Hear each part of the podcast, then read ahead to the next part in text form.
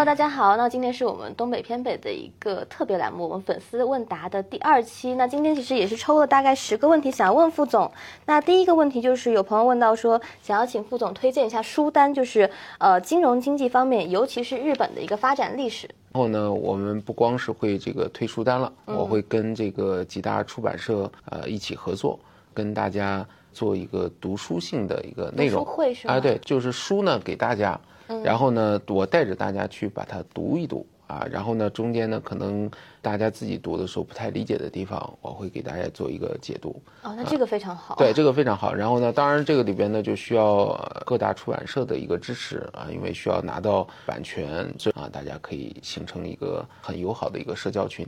啊，以前呢其实也推荐过大家，对，但是呢我我也发现一些反馈了，大家会拿走了以后说，哎呀，副总推荐的书太深奥，读不懂。懂。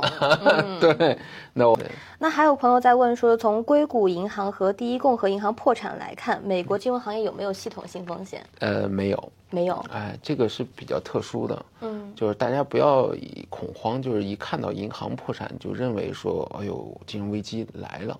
零八年的那场金融危机呢，它其实还有几个重要的这个因素。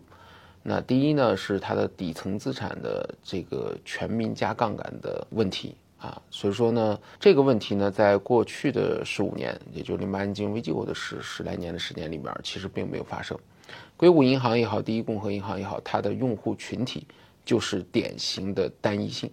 就是什么意思呢？它的用户群体就是这十五年里加杠杆的那小部分人。而不是没加杠杆的这部分广域的，所以说它的范围不足够广，啊，所以说你去问问大部分的这个美国普通老百姓，跟十五年前你去问他们不一样。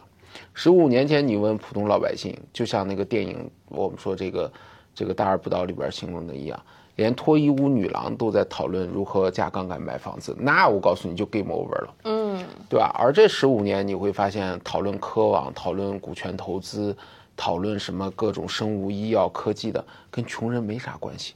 跟底层美国大部分的底层老百姓没啥关系。第二呢是，既然没了这么广泛的这种资产，这个零八年金融危机以后，美国也加强了这个金融监管，所以整个金融监管体系呢，呃，包括金融杠杆都是在去的，没也没有像零八年金融危机之前那种底层资产足够广泛，杠杆更为广泛，然后穿透到各家金融机构中间，形成那种叫。呃，火烧连营的那种状态啊，就跟曹操一样把船全绑在一起，那底层一出事儿，那就全完了。这几个现象都没有出现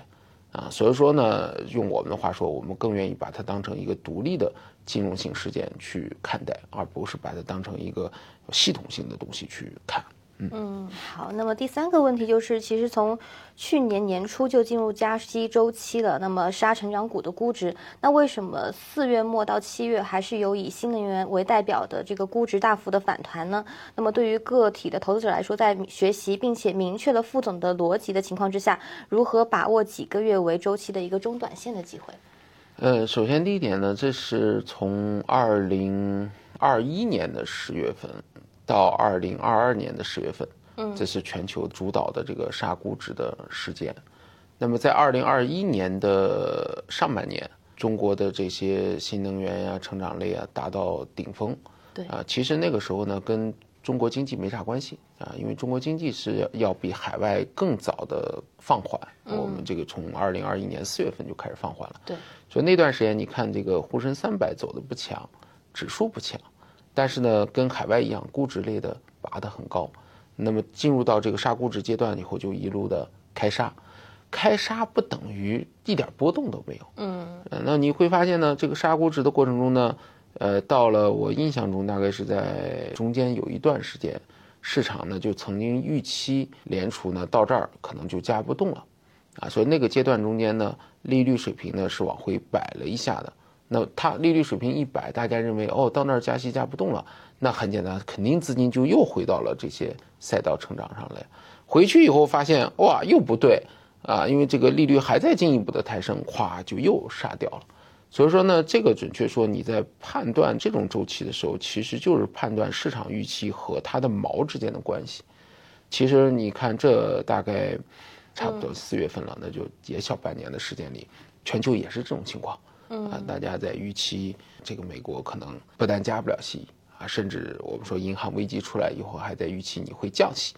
啊，那么市场也出现了这种预期，然后呢，呃对应的风险性自然就先波动了。但是呢，还是我那句话，如果这个毛不动，那后面还会回摆，嗯，频繁的在这儿回摆，啊，这就是我们说正常。当然，几个月的这种不能叫周期，这几个月这种其实就是中间的节奏性的波动，你怎么去把握，怎么去理解的问题。嗯，好的。那么下一个问题就是，傅总是如何理解当下黄金与实际利率的背离？黄金是否已经隐含了就是未来美联储抑制不住通胀的同时不得不降息的市场预期？嗯，首先第一点呢，这里边不叫背离，因为这次发生的比较特殊的这个情况，就是整个利率曲线扭曲的，可以说是过去四十年里大家没见过的。嗯，所以说呢，这一次呢比较特殊的实际上是利率曲线的扭曲。那你就会发现，前前两年我就跟大家说过，一旦发生这种整个利率曲线扭曲的时候，你单一的像以前那种挑选一个点，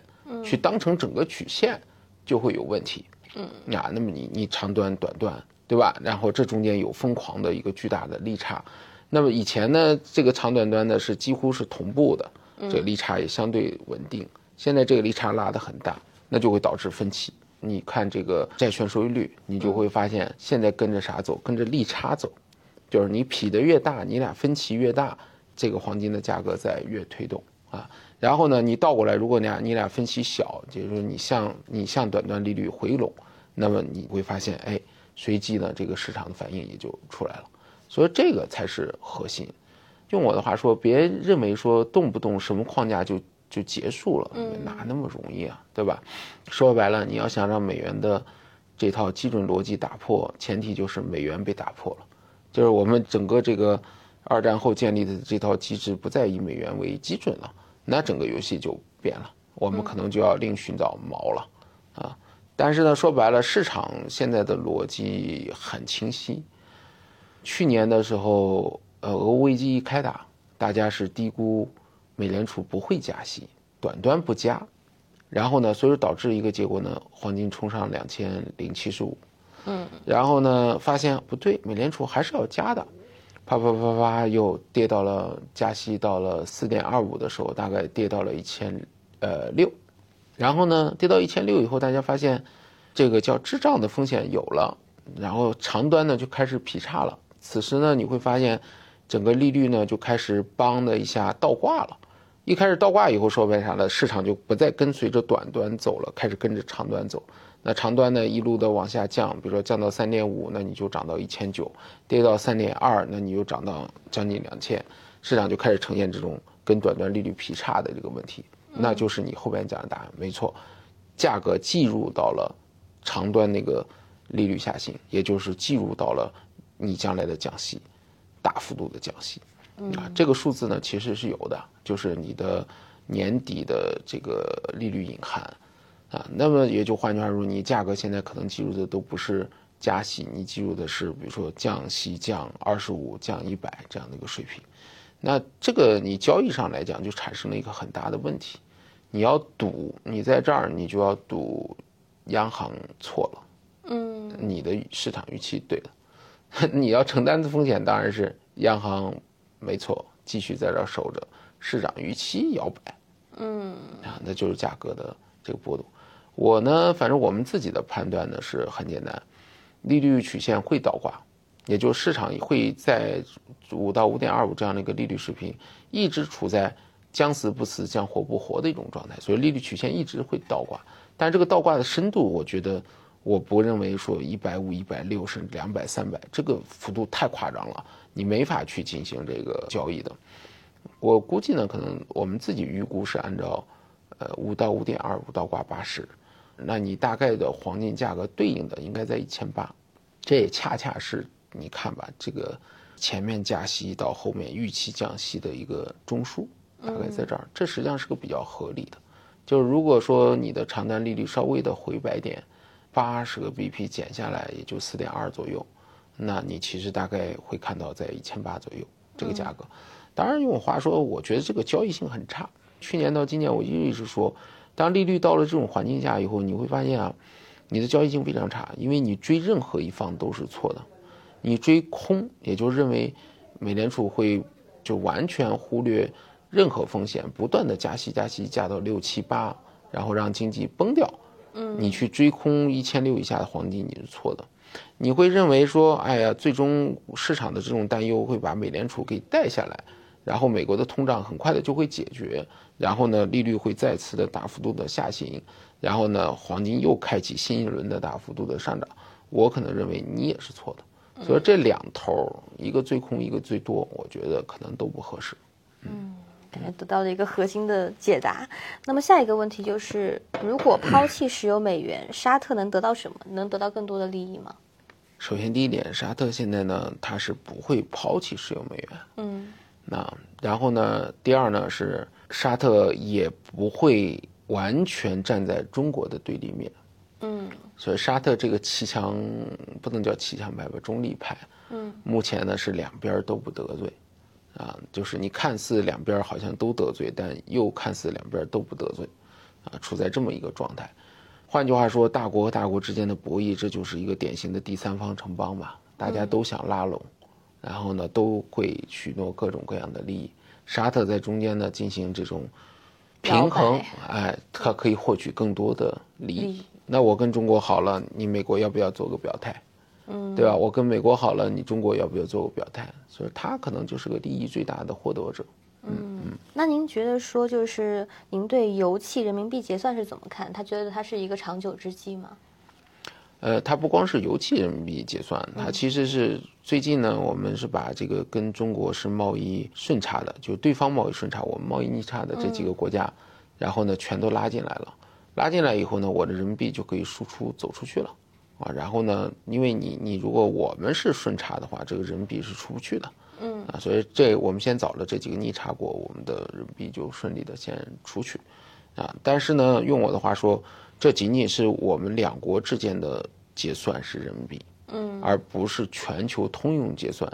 用了人民币，美元也绝对不是美国和沙特的结算是人民币，而是全球通用结算的这个美元。估计很多人会把这个叫所谓的“一单贸易用人民币结算”这件事情理解成人民币。在整个油气交易中，是通行结算，嗯，呃，这两者之间有很大的区别的，概念上的不同，呃，完全不同的，所以它在真实的意义中也有很大的不同。那只能说呢，中国在试图着朝着这一步慢慢的在走，嗯，但是呢，道路呢还很长久，啊，然后过程呢也不会这么顺利的，啊，嗯，好的。那么其实也有朋友发现，就最近就是中东、欧洲都有一些外交突破，然后再联想到中特估值，那是不是像呃大央企、大国企要出海去开拓星辰大海的？那么在这种背景之下，他作为一个工科毕业生去大央企，是不是比考编更好一些？呃，这最后一个问题完全没法回答，对吧？这个完全因人而异，对吧？你进央企考考编，这个完全取决于你想要什么样的生活，而且他个人的性格，性格啊，对对，你能不能接受这样的一个社会环境，对吧？这个完全差异性很大了，嗯，啊，所以说这个跟职业规划，我觉得没啥直接的关联，嗯嗯嗯。有朋友在聊到，目前美国经济指标呢是逐步的指向衰退。那么在衰退的背景之下，通胀回落是否会比名义利率下降的更快，而导致实际利率下跌，金价步入下降的通道？嗯，这个逻辑不太不太完整。首先，第一点呢，关于这个这个通胀是否会跌的比利率会更快？嗯，这一点呢，现在的答案其实跟这个利率曲线的扭曲是一样的，就是你的。长端计入的通胀放缓太多了，而现在真实的这个情况呢，是美国出现的经济数据会让你很纠结，就是美国的经济数据在今年一定是，就是你说它好吧，它不好，你说它差吧，它死不了，这所有的这个数据综合在一起呢，就很难去推动一个决策出来，就是当然了，肯定不会推动进一步加息的决策，但也不足以去推动。降息的决策，嗯，通胀中间的就业薪资还有商品性通胀，商品性通胀大问题是在于需求的减弱，但是供给减弱的更厉害，嗯，所以你会发现呢，嗯，几个维度去看下来的话，这个通胀也是有韧性的，然后呢，你的就业薪资也是有韧性的，那也就换句话说，韧性啥意思？除非你的经济特别差，就崩了，嗯，如果是这种半死不活的这种状态，就会给你一种这种纠结。为什么我们讲这利率一直会倒挂？就是短端一直没法做出决策，但是长端一直告诉你好像不行，这是一个常态了，可能在后面啊是一个很长时间的一个常态。然后呢，这个嗯所谓的通胀降的比名义利率更快，这一点不存在的，因为这你到底看的哪个利率嘛？你如果看长端，它早就记住了；如果你看短端的话，它确实没有办法去动。呃，当然它也不存在着说短端利率这个通胀降得很快，它没降啊，因为是准确说通通胀没降那么快，才导致它没降。啊，所以这个这个用我的话说，呃，名义利率现在就因为这么大的利差，所以你绝对不能只用一个东西代表名义利率，这不对的。所以实际上现在曲线里告诉你的故事就已经很清晰了。嗯，好的。那么还有人想要请教副总，就是他之前一直不是很清楚您说的这个名义利率利率上升一般是多油空金，它空金是明白，那为什么是多油呢？多油不就是油价的上升吗？嗯，通胀的上升吗？商品金通胀的上升吗？嗯，那多油空金本质上油金比不就是个利率吗？好的，那么还有朋友在问，就是现在的黄金价格是不是规避中国发债放水和西方经济脱钩的风险？这个没法在价格里表现去交易的，嗯，对吧？你在策略上根本就没法去制定这个东西，嗯，呃这就好像有人说，这个买黄金的原因是赌美国信用体系去崩盘，哇，这么宏大的一个叙事，你咋去制定你的交易策略呀？对不对？嗯，行，那也非常感谢副总今天的一个解答。那我们今天的粉丝问答环节呢，暂时就到这边。如果说大家有更多问题呢，也可以私信我们，或者是在评论区留言给我们，我们一期一会，下期再见。好，再会。